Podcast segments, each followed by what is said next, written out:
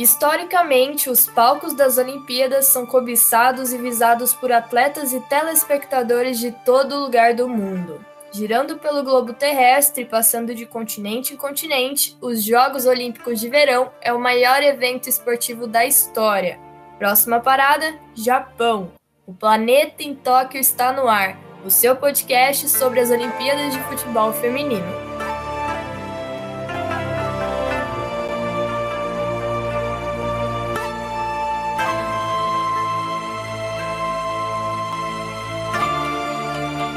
A 32ª edição das Olimpíadas de Verão será enfim sediada em solo japonês, após um ano de muitas incertezas causadas pela pandemia da Covid-19. Anteriormente, marcada para acontecer entre julho e agosto de 2020, o evento foi adiado para 2021. E poucos dias antes da abertura do torneio, a incerteza sobre sua realização segue sendo um fantasma constante para o comitê organizador. O evento esportivo mais popular do mundo terá uma edição atípica. Tóquio, cidade sede do torneio, entrou em estado de emergência no dia 12 de julho, a fim de combater uma nova onda de infecções da Covid-19 que se espalha pela cidade desde o mês de abril. O bloqueio, imposto pelas autoridades e líderes locais, está previsto para durar até 22 de agosto, cerca de 15 dias após o encerramento dos Jogos. Com as novas restrições de saúde, o tradicional revezamento da tocha olímpica pelas cidades também foi impactado. O revezamento em Tóquio começou no dia 9 deste mês, porém, a trajetória em vias públicas foram todas canceladas e substituídas por cerimônias privadas para o acendimento da tocha, com transmissão aberta a todos, mas sem o habitual revezamento. Tivemos também uma mudança em relação à presença do público nos estádios e arenas. No dia 10 deste mês, o comitê organizador anunciou que a competição iria ocorrer sem a presença de espectadores, voltando atrás em sua decisão anterior de liberar a entrada para residentes no Japão. Desde o início do ano, têm sido realizados protestos contra a realização dos Jogos. Especialistas em saúde, líderes empresariais e a população estão completamente contrários ao evento. Pesquisas realizadas pelo principal jornal do país sugerem que mais de 80% da população não concorda com a realização do torneio e acham que ele deveria ser adiado ou cancelado. Apesar da pressão, o Comitê Olímpico Internacional se mantém inflexível e afirma que a competição irá acontecer na data prevista. O cenário se agrava ainda mais quando olhamos os números da vacinação no país.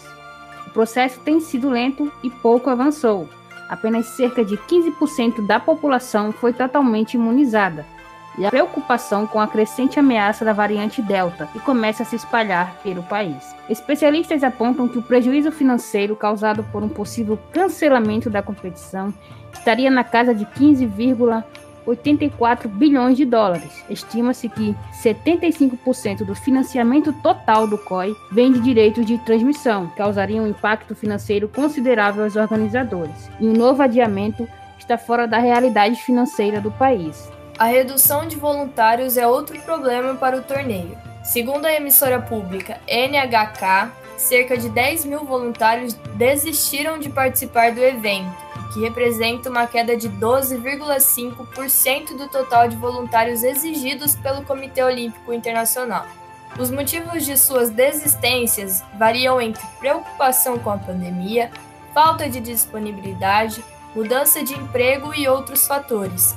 Mas essas desistências começaram em janeiro, como uma forma de protesto contra comentários sexistas do ex-presidente do comitê organizador, Yoshiro Mori, o debate também chega aos atletas participantes. Para estudiosos, técnicos e comitês, o cancelamento do evento prejudicaria uma geração inteira de atletas que se prepararam por anos para disputar o torneio, e muitos dos quais terão sua única chance na Tóquio 2020.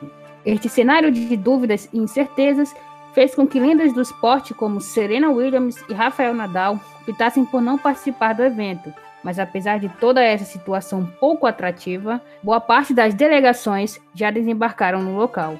Segundo o COI, 80% dos atletas classificados para os Jogos já foram vacinados contra o vírus. Porém, alguns esportistas não aceitaram tomar o imunizante, por medo de possíveis reações que os tirariam alguns dias de preparação para os Jogos. E isso tem preocupado a organização do evento. Outra medida adotada para controlar possíveis casos de coronavírus é a realização de testes de Covid-19 no embarque e desembarque das delegações e atletas que ficarão hospedados na Vila Olímpica terão de fazer testes diários para detectação de possíveis contaminações.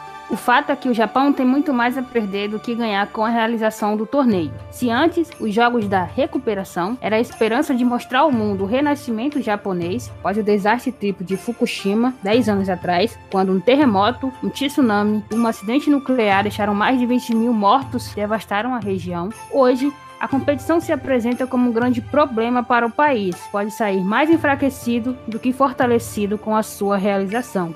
Segundo o Inside The Games, que é um site de notícias olímpicas, um atleta não identificado apresentou testes positivos para a Covid-19 ao chegar a Tóquio, na quarta-feira, dia 14 de julho, para a disputa da Olimpíada. O competidor, cujo nome, modalidade e nacionalidade não foram divulgados, terá de cumprir quarentena de 14 dias. Nos últimos noticiários também entrou em destaque que as camas da Vila Olímpica foram feitas de papelão para evitar que os atletas fizessem sexo, mas na verdade a edição tem como objetivo de ser a Olimpíada mais ecológica da história. Esse é o motivo para a escolha do material reciclável da cama, porque até as medalhas das premiações foram feitas de celulares reciclados e terão molduras também de papelão. A organização dos Jogos coletou mais de 78 toneladas de celulares, computadores e outros outros itens usados para reutilizar ouro, prata e bronze.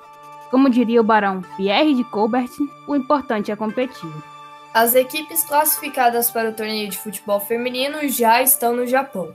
Nos próximos episódios você vai conhecer um pouco mais das seleções olímpicas da Tóquio 2020. Esse é um material produzido de forma independente, faz parte da grade de conteúdos do Guia Prático das Olimpíadas de Tóquio 2020. Você pode acessar o material completo nas nossas redes sociais e através do site Planeta Futebol Feminino.